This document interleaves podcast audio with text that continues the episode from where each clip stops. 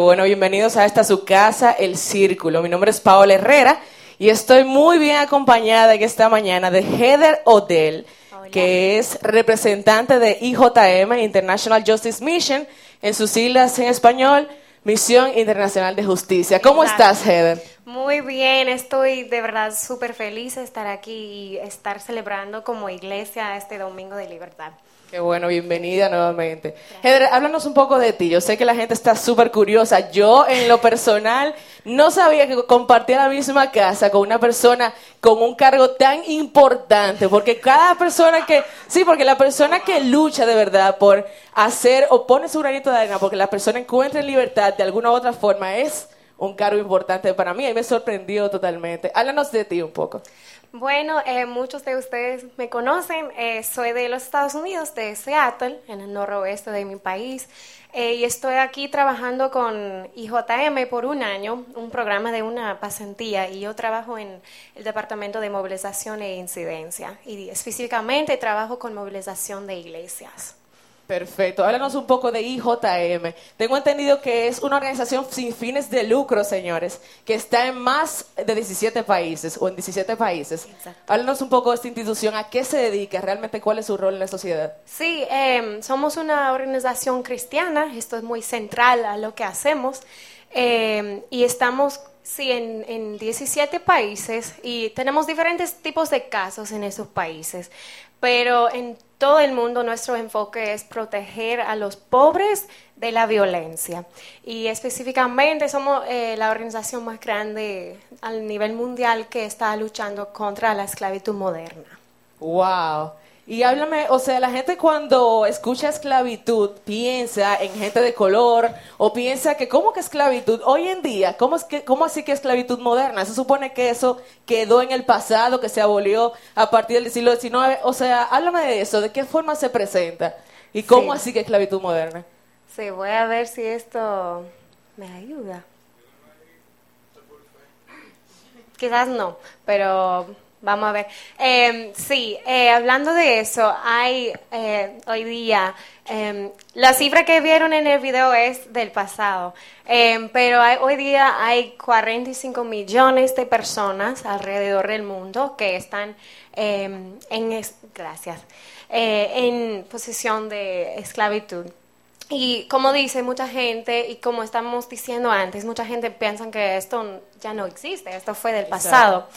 Eh, pero en realidad es algo que todavía existe, pero se ve en una forma distinta del pasado. Eh, muchas veces se ve disfrazada. Casi que invisible, diría Casi invisible o, no lo reconocemos para lo que es. Y entonces yo quiero mostrarles una foto de cómo se puede ver eh, la esclavitud hoy día. Esta foto, por ejemplo, es de la India, donde mucha gente, donde tenemos unas oficinas. Ahí hay mucha gente que una persona quizás en un momento de necesidad para una familia puede darles un préstamo y dicen, ven, vas a trabajar aquí en mi, en mi fábrica de ladrillos, por ejemplo, tú vas a pagar tu deuda. Pero ¿qué pasa? Eh, nunca pueden pagar esa deuda. deuda. Entonces están esclavizados, forzados a trabajar ahí no pueden salir. Por generaciones. Por generaciones, hasta, hasta familias enteras que pasa desde un abuelo a su hijo, a su nieto, así.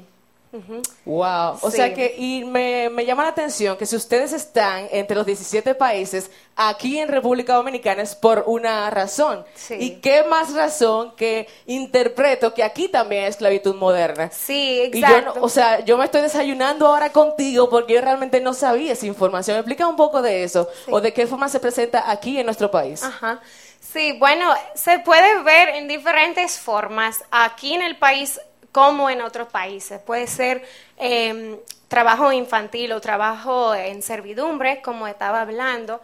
Eh, muchas veces, por ejemplo, vemos niños aquí en la calle que están forzados a trabajar o, o mendigar, por ejemplo, y muchas veces quizás eso es algo que un adulto está forzándoles a hacerlo, quitan el dinero, usan amenaza, fuerza para que lo hagan. Eso es una forma.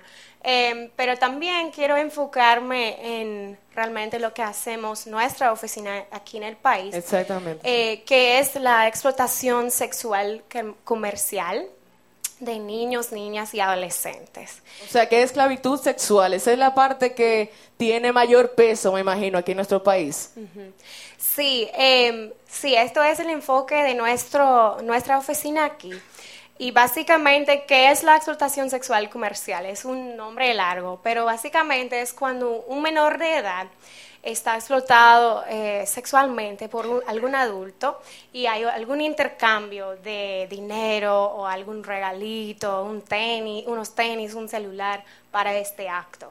Entonces, esto es el problemático eh, que, que tenemos aquí en nuestra oficina. ¿Y de qué forma ustedes como IJM se involucran con estos casos? Ustedes me imagino que le dan un seguimiento, ¿de qué forma ustedes hacen o trabajan para detener estas situaciones en el país? Sí, Eh, bueno, es un equipo muy multidisciplinaria eh, y empezamos desde el momento del rescate, trabajando conjunto con eh, las autoridades, la policía local, en el momento del rescate, para llevar a esas niñas y niños de esa situación de explotación. Después tenemos un equipo legal que trabaja esta parte hasta eh, obtener una condena para que esta, eh, el perpetrador no puede salir sin, con, con impunidad total. O sea, que ustedes literalmente hacen justicia con estos casos. Exacto, llevamos los criminales a la justicia, pero también acompañamos a, los, a las víctimas. Perfecto. Entonces tenemos eh, un equipo de atención a víctimas que le dan todo lo que necesitan, sus necesidades básicas, empoderamiento económico, muy importante el mentoreo espiritual y la terapia para todo que este trauma que han experimentado. Y eh, también hay, eh, apoyamos al sistema de justicia para que el sistema puede funcionar para todos, para que hay, haya justicia para todos. Me llama la atención que ustedes, señores, es bueno que ustedes sepan todos que ellos son profesionales, o sea, no es que yo todavía soy universitario y quiero hacer algo en la vida y me uno a JM, no, son todos profesionales de diferentes áreas, abogados, psicólogos, ¿qué más hay entre ustedes? Sí, eh, también tenemos eh, movilización, como dije, como eh, ayudando a que los diferentes actores claves de la sociedad se, se movilizan para, para que haya recursos suficientes y esfuerzo suficiente para atender a este problema. Ustedes son todos preparados para cumplir esa misión. Sí. ¿Y de qué forma nosotros como el círculo? O sea, ¿qué tiene que ver eso con la iglesia? Sí. ¿De qué forma nosotros nos podemos involucrar y unirnos a esa causa? Eh, bueno, yo creo que como la iglesia y como cristianos, esto tiene todo que ser con nosotros, porque eh, nuestro Dios es un Dios de justicia. Habla muchísimas veces en la Biblia que Él ama la justicia y también nos llama claramente a abogar para las personas vulnerables que a reprender el- al opresor, abogan por el huérfano, la viuda, todas esas personas, también nuestros participantes, niñas y niños que están siendo explotados, totalmente.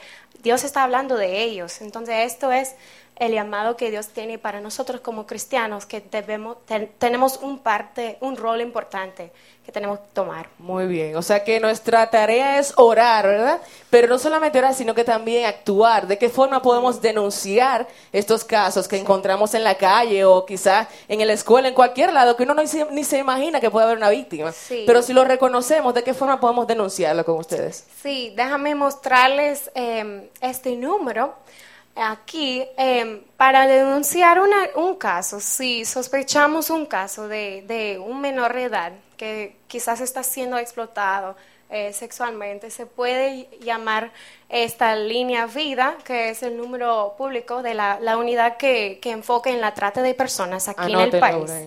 Ajá, pueden guardarlo en sus celulares, después podemos eh, dejarlo ahí para que lo ven bien, Eh, pero pueden eh, hacer un denuncio de forma anónima para que no se arriesgan de ninguna forma.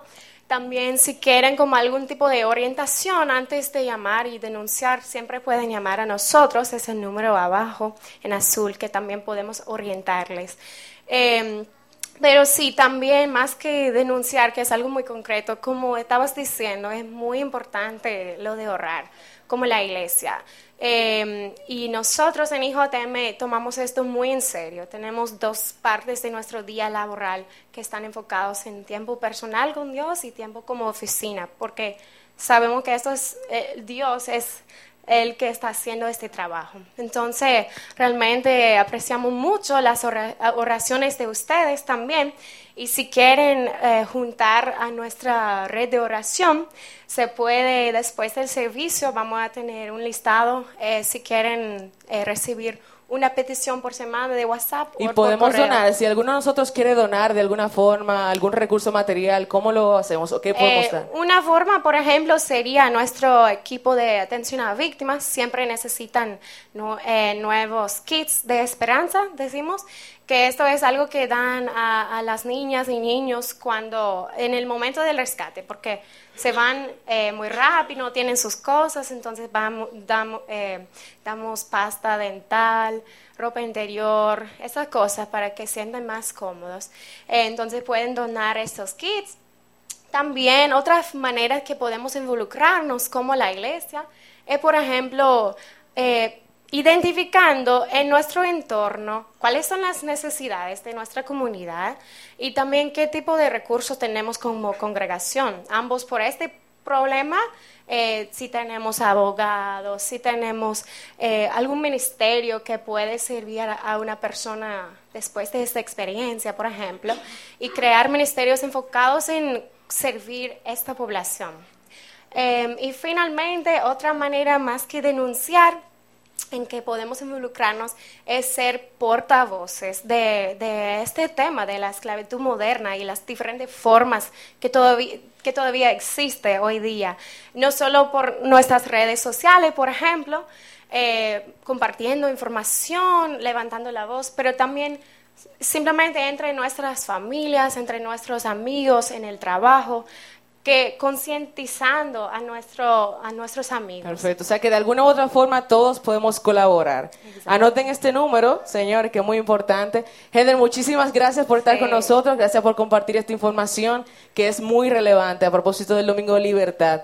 Es bueno que identifiquemos cada persona que nos rodea. Alguien puede que esté pasando por una situación que no sabemos, pero es bueno que estemos alerta para que lo sepamos identificar y sobre todo denunciarlo con la línea que ya tú compartiste o en las redes sociales o comunicarse contigo también, ¿verdad que sí? Exacto. Bueno, muchísimas gracias. gracias a ti, y gracias, a, todos de ustedes.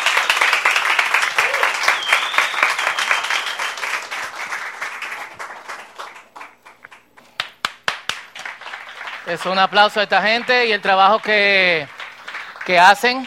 Dios le bendiga. Mi nombre es Fausto y sirvo como pastor en esta congregación. Y quiero compartir una breve reflexión hoy de por qué nosotros, qué tiene esto que ver con, con la iglesia y cuáles son las raíces bíblicas de, este asunto. ¿Qué tengo yo que ver con esto?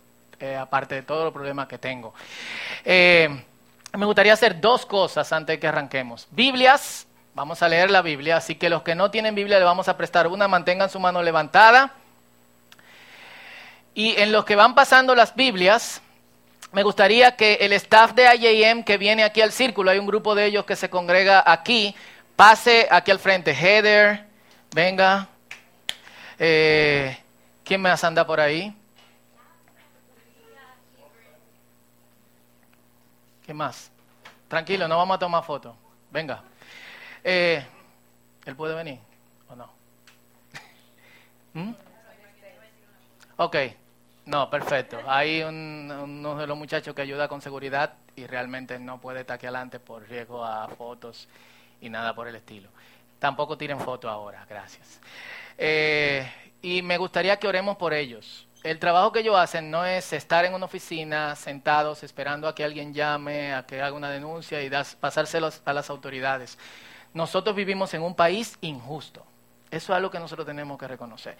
Y lo vemos desde los procesos legales hasta los estudiantes de medicina que quieren entrar y tienen la nota para entrar en una especialidad porque se lo merecen y se lo dan a una persona que tiene menos nota que ellos, pero tiene la relación correcta.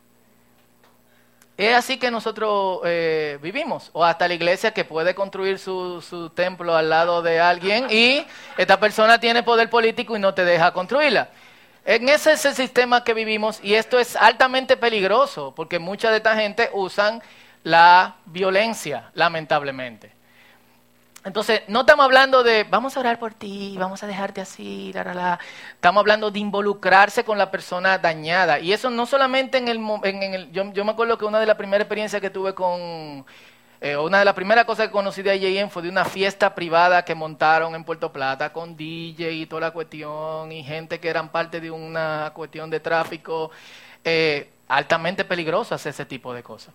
Esta gente necesita nuestra oración y eh, algunos de ellos son constantes aquí en el círculo, así que denle ánimo, bregar con esto no es fácil y vamos a estar de pies antes de yo dar el mensaje de dos horas que típicamente doy. y vamos a orar por ellos. Y al final, abrácenlo, denle 500 dólares, no mentira. abrácenlo y díganle gracias por lo que tú estás haciendo y dame tu nombre, yo te voy a mantener en oración. Perfecto, así que Tiendan su mano hacia acá, digan bien sobre sus vidas y, y oremos.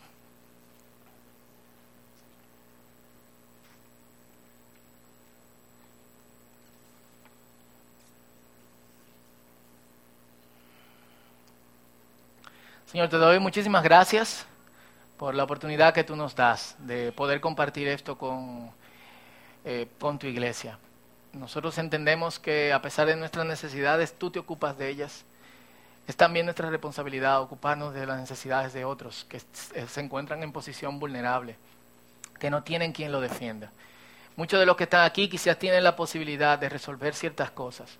Nos quillamos cuando vemos injusticia, pero eh, legalmente más que el promedio del dominicano podemos salir de ciertas cosas. Muchos niños y niñas están siendo entregadas por sus familias a gente desaprensiva que los explota y que, y que juega con sus vidas. Y en este mismo momento muchos están siendo dañados. Y este daño puede ser para siempre, sin la intervención de gente que te ame y que quiera, Señor, ensuciarse y involucrarse con esto. Así que te pido por ellos, Señor eh, todos los que vienen aquí son extranjeros, pero también hay un staff de dominicanos que ayuda y que coopera. No solamente te pedimos por los que están aquí, sino por todos. Y pedimos en el nombre poderoso de Jesús que tú obres y tú te glorifiques para que, Señor, ellos sean cuidados, eh, para que tu Espíritu Santo le, los abrace constantemente mientras hacen este trabajo en este país. Injusto, pero es el país en que vivimos y tú nos pusiste aquí por un propósito. Toda gloria y toda honra es para ti. En el nombre de Jesús. Amén. ¿Se pueden sentar? Gracias. Aplaudan bien, señores. ¿Qué pasa? Cool. Y em, hace unos meses, creo que Heather tiene mi control. Heather tiene el control. Em, hace unos meses estaba varado en Curazao, camino a Surinam.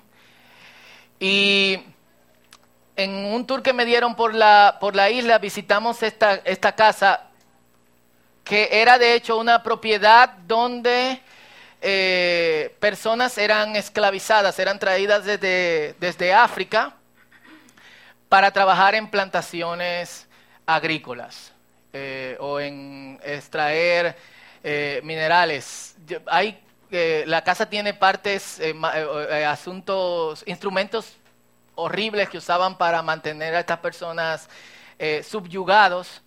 Yo simplemente retraté la cosa que ellos usaban para, para cocinar. Esta es una de las celdas donde mantenían a los que se portaban, a los que se portaban mal. hace ciento y pico de años que eso ya no se usa, pero tú sientes la la vibra. Es como, wow, qué fuerte. Otra de las celdas, y yo no quise tomar foto, cuando tú tienes hijos, tú pierdes la capacidad de contener emociones fuertes por mucho tiempo.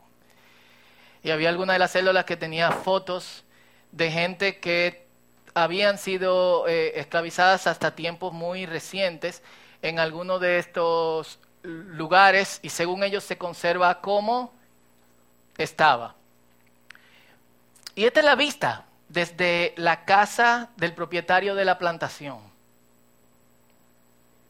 Chulísima, la playa que está abajo, eh, te da gana como de meterte con todo y ropa. Nadie me dijo que íbamos a ir cerca de una playa, así que me quillé. Eh, pero es impresionante ver cómo alguien miraba desde ahí, cómo otras personas trabajaban sin dinero, entregándole sus vidas, maltratados, con el fin de enriquecer a esta, a persona. Y mirando por esa ventana, recordé que en el año 1833, bajo la influencia de alguien llamado William Wilberforce, hay una película buenísima que se llama Amazing Grace, la pueden ver, eh, que fue influenciado a su vez por John Newton, un, eh, era, que trabajaba con esclavos. Dice que él llevó alrededor de 20.000 esclavos a tierras británicas y Newton se convirtió. Él decía que 20.000 fantasmas lo perseguían toda su vida y fue pastor.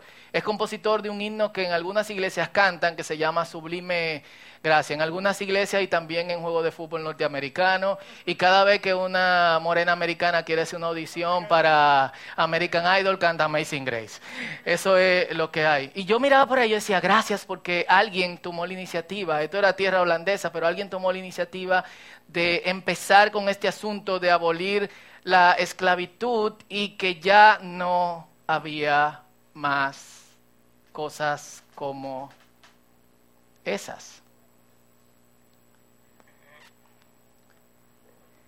muy estúpido de mi parte, porque hacía unos años, Noel y yo estábamos, yo no frecuento Boca Chica, algunos de ustedes han escuchado esta historia, eh, no me gusta, desde que tú entras a Boca Chica, alguien te quiere...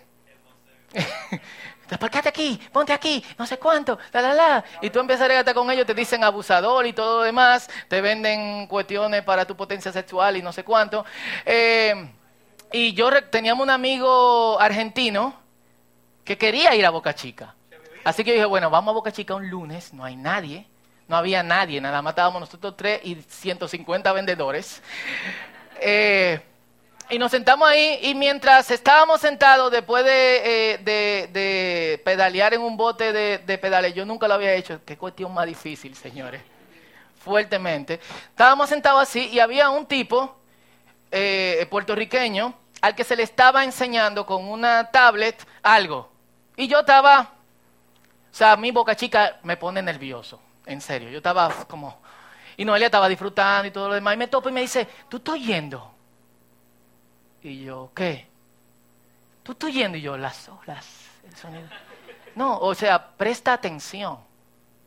Y cuando yo presté atención, el señor, que era del área, decía, esta tiene 13 años, esta tiene 10 años, esta tiene 9 años, esta tiene 14, ¿cuál te gusta? Entonces el tipo le dijo, una, fue a la playa, se puso donde el agua le daba como hasta aquí, le tiraron una foto y le dijeron, ve a esta dirección, nosotros mandamos tu foto, esta es la clave, son tantos, me lo tiene que dar a mí, está garantizado, tú lo vas a disfrutar muchísimo. Noelia quería brincar en ese momento. Pero un tipo con una tablet, una cuestión como muy organizada. Yo dije, no, lo que puede pasar es que después digan, pastores fueron encontrados en un pedazo, en un matorral de Boca Chica. Vamos a ver si hay alguna iglesia involucrada en este asunto. Yo aquí vi en Facebook, eso hace dos años algo, alguna iglesia en Boca Chica trabajando con niños que están siendo explotados sexualmente. Y yo tengo gente en mi Facebook que se congregan en iglesias en Boca Chica. Mi post sobre no me gusta la Toyota tiene más likes y más respuestas que ese. Hasta el día de hoy no nadie me respondió sobre el asunto. Lo que me dejó profundamente afectado. Una segunda experiencia la tuvimos en Bethesda, una de las niñas que llegó también para esa misma época, de hecho fue como eh, casualmente, y usualmente yo no pregunto a las niñas de, las historias de las niñas, Bethesda es un orfanato que nosotros ayudamos, pero era tan fuerte que era como que Mari quería descargarse conmigo. Y me dijo, esa, ella viene de Boca Chica, nosotros tuvimos que buscarla, se la tuvimos que quitar a su mamá, fue fuerte. Su mamá dijo que solamente se había acostado con tres hombres, tiene ocho años. Y fue como, solamente se ha acostado con tres hombres, yo no la voy a dar más. Y fue como, ¿cómo así? Eso está pasando a 40 minutos de nosotros. 40 minutos. Y no solamente pasa en Boca Chica, pasa en todas las zonas turísticas. Y lo peor de todo es que hay gente alabando a Dios en ese lugar, a espaldas de lo que está sucediendo. Yo no quiero juzgarlos y yo no sé si realmente alguien lo está haciendo o no lo está haciendo, pero es fuerte. Y los números son alarmantes. 45 millones de personas. Yo quiero ponerlo en perspectiva, señores. 45 millones de personas es cuatro veces la población de República Dominicana. Cuatro veces. La cantidad de dominicanos es la cantidad de personas que son esclavos en el mundo entero. 45 millones de personas. ¿Sabe qué es lo peor de eso? Yo escuché por primera vez a Gary Hogan, que es el CEO, presidente de, de, Misión Internacional de Justicia, en la Cumbre Global de Liderazgo en el 2008. ¿2008 hace cuántos años? Nueve años. ¿Sabe qué cantidad de esclavos había en todo el mundo? 27 millones. Nueve años después hay prácticamente el doble. Quiere decir que a pesar de que hay conciencia y a pesar de todo lo que se está haciendo, el trabajo está aumentando. ¿Por qué? Porque hay dinero. Se mueve mucho dinero. Aquí, de hecho, es, y los muchachos me pueden corregir, después del, tráfico de drogas, es la cosa que deja más dinero en este país full. ¿Qué carajo tiene que ver eso con la iglesia? Muchos de los que vinieron aquí esta mañana vinieron por consuelo espiritual, ¿sí o no? vinieron para que de alguna otra forma el Señor toque su vida y toque su corazón. Y ustedes están diciendo como que, mira, me están cargando más. Yo debí de ir a otra iglesia hoy. Eh, esto tiene que ver con la iglesia. La verdadera, oh, ¿qué fue? La verdadera religión es tener la capacidad de mirar más allá de mí mismo, de mi ser egoísta y poderme unir a otros en sus necesidades y su dolor. Esa es la verdadera religión. Sobre esa religión está todo lo demás. Y ustedes saben la parábola del buen samaritano y saben por qué el sacerdote y el levita no quisieron ayudar al buen samaritano, porque se contaminaban religiosamente. Y se lo voy a poner en, perspectiva. Muchos cristianos hoy no ayudarían a alguien porque es gay o porque es musulmán o porque es prostituta.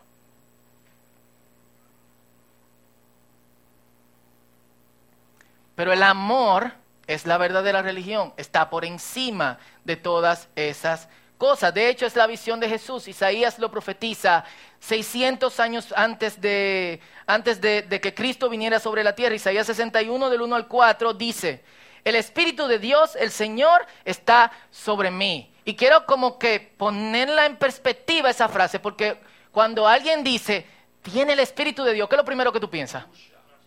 Uf, ah, me engranojé. Señor te dice que hoy, en este mismo instante, le recuerdo a alguno que el Espíritu de Dios vino sobre Sansón y le arrancó la mandíbula a un león. Yo quiero el Espíritu de Dios como eso de vez en cuando, pero... Entonces, el Espíritu de Dios está sobre él para algo específico. Y esa es la misión de Jesús. Y la misión de Jesús es nuestra misión, de hecho. Sí, el Señor me ha ungido y me ha enviado a proclamar buenas noticias. ¿A quienes? A los afligidos, a vendar a los quebrantados de corazón. Y luego pasa lo físico, anunciar libertad a los cautivos y liberación a los prisioneros, a proclamar el año de la buena voluntad del Señor. Un mensaje que nosotros necesitamos hoy. O sea, yo no he vivido en año más maldito que este.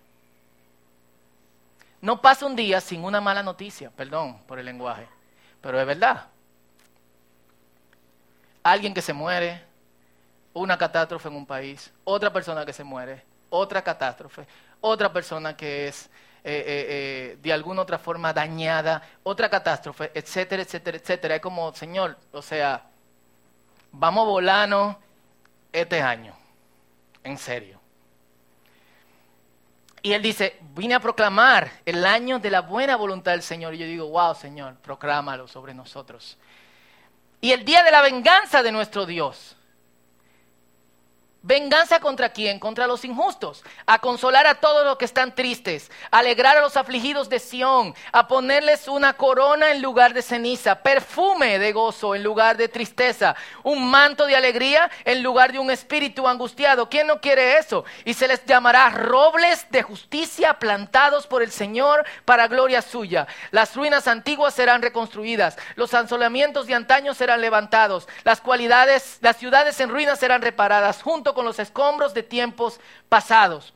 Lo más interesante de todo es que años antes de Isaías, quizás unos 200 años antes, David dice que el Señor Dios tiene una misión similar. Salmo 46, 6 al 9 dice, el Señor siempre cumple su palabra, hace justicia a los oprimidos Da de comer a los que tienen hambre. El Señor da libertad a los cautivos. Les devuelve la vista a los ciegos. El Señor levanta a los caídos y ama a los que practican la justicia. El Señor protege a los extranjeros, sostiene a las viudas y a los huérfanos, pero tuerce el camino de los malvados. Si Dios es pro santidad, entonces es pro pecado, pro antipecado.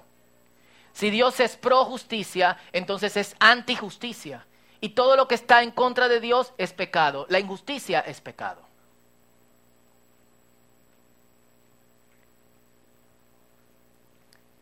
Y en la Biblia encontramos la injusticia como un pecado tan fuerte como todos los demás. A Dios no le gusta la, la injusticia tenemos varias opciones. Una opción es paralizarnos, como el filósofo de Eclesiastés, capítulo 4, Salomón. Él dice, dirigí entonces la mirada hacia tanta violencia que se comete bajo el sol. No así que hablan los filósofos. Y pude ver que los oprimidos lloran y no hay quien los consuele. Y no hay quien los consuele porque el poder está en manos de sus opresores. Él tenía el poder para quitar la mano de los opresores sobre los oprimidos. Era Salomón. Pero que él dice, entonces dije, qué bueno que están los que ya murieron. Ah, está mucho mejor los que no nacieron. Él ni siquiera dice, ¿qué yo puedo hacer? Sino, wow, qué difícil es la vida. Es mejor no nacer. Millones de personas piensan así, dicen, bueno, Cristo, te esperamos, vuelve pronto, pero ven ya. Algunos quieren que venga después que se casen. Pero también tenemos la opción de unirnos a Dios en lo que hace. ¿Qué hace Dios? Libra los de los fuertes a los débiles y libra de los opresores a los menesterosos. ¿Y a través de quién Dios hace eso? ¿Cuál es el plan de Dios? Nosotros somos el plan de Dios. El plan de Dios es que donde haya gente que alabe su nombre, esa gente de alguna otra forma debería diezmar su tiempo. Y si no, porque puede ser que Dios te esté llamando aquí hoy a dar tu tiempo completo, pero es muy probable que Dios te llame a diezmar tu tiempo. Tú eres abogado. ¿Cuánto tiempo tú trabajas en la semana? 40 horas. Danos 8. ¿Vamos a defenderte caso? Tú eres policía. ¿Cuánto tiempo tú trabajas en la semana? 60 horas. Danos 6 horas y vamos allí y vamos a resolver este asunto. Tú eres contable. ¿Cuánto tiempo tú trabajas a la semana? 125. Danos 10, etcétera. O sea, tú eres maestro danos un tiempecito, vamos a enseñarle a estas niñas que están en esta casa y que las sacaron de tal lugar. Tú enseña pintura, hace panes. Hay tantas cosas que nosotros podemos hacer sin tener que dar mucho. Pero la verdad es que nosotros somos el plan de Dios. Y cuando nosotros preguntamos, Señor, ¿dónde tú estás? El Señor nos va a decir, en tu corazón yo estoy contigo, ve tú y haz lo que tú tienes que hacer. Entonces hay dos cosas que nosotros podemos hacer. Orar Gracias. El próximo, porque esto no pasó. Orar, como el Salmo 79, 11, pero también actuar. Jeremías 22, 3. esto es lo que dice el Señor. Libren de sus opresores a los oprimidos. ¿Quiénes sabían eso? ¿A quién el Señor se lo está diciendo? A nosotros. ¿Se acuerdan que al principio yo le hablé de William Wilberforce? Justo antes de dar un cambio de carrera en su vida, el señor Wilberforce empezó a tener un avivamiento en su fe. Y Dios empezó a trabajar en su vida de maneras en que solo trabajaba cuando era niño.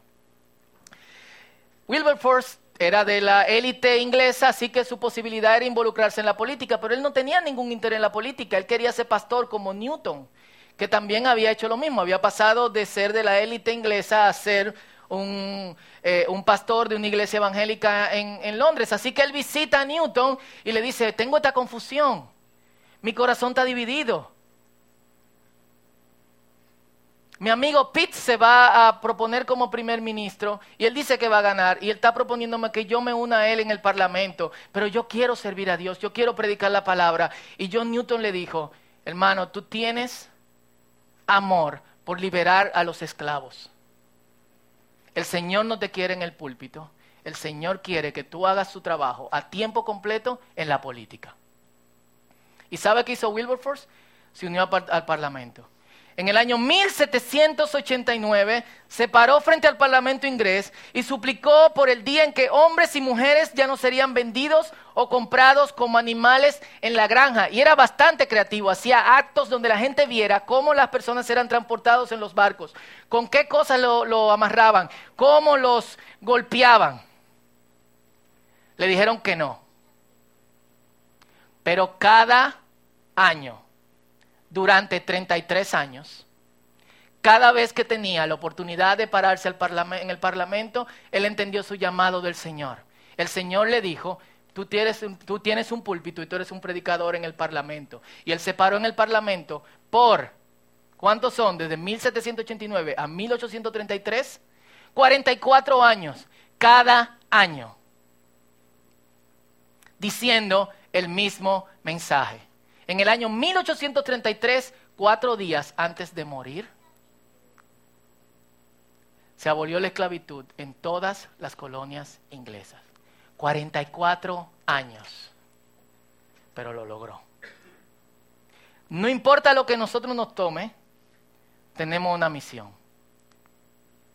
Y hoy podemos clamar por el día en que hombres y mujeres niños y niñas, adolescentes y adolescentas, jóvenes y jovencitas, no sean vendidos ni comprados. Y darle para allá, perseverando, sin descuidarnos de nuestra misión, hasta el día en que se diga, ya no hay más esclavos. Yo creo que eso es posible. Y yo creo que eso es posible a través de la iglesia de Cristo porque solo la iglesia de Cristo está comprometida con la justicia. La iglesia de Cristo. Hay ensayos de iglesia de Cristo por ahí.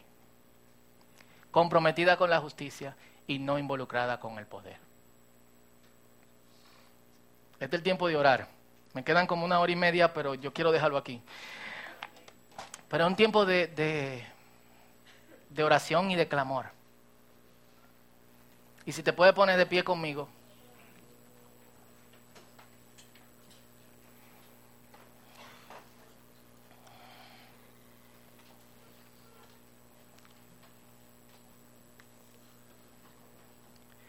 Dios nos revela en su palabra cuál es su corazón.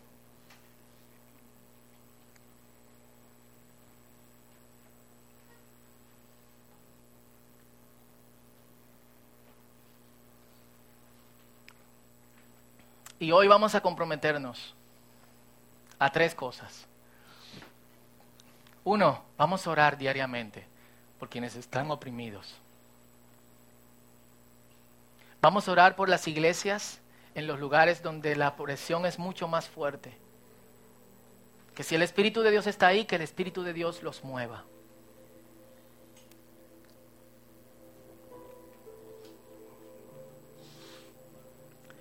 Dos, Vamos a preguntarle, Señor, ¿hay algo más, aparte de orar, que tú quieres que yo haga? Yo estaba en una reunión como esta cuando sentí que el Señor me estaba diciendo, Fausto, vas a pastorear jóvenes.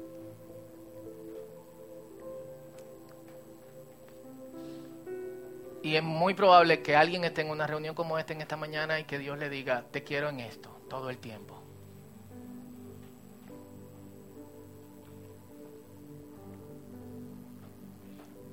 Pero también algunos de ustedes tienen capacidades especiales, saben enseñar, son abogados, médicos, psicólogos. Yo creo que nosotros podemos hacer mucho más. Y una cuarta cosa, perdón, cada vez que digo dos o tres siempre se agrega algo más, es vamos a concientizar a otro de lo que está pasando en este país.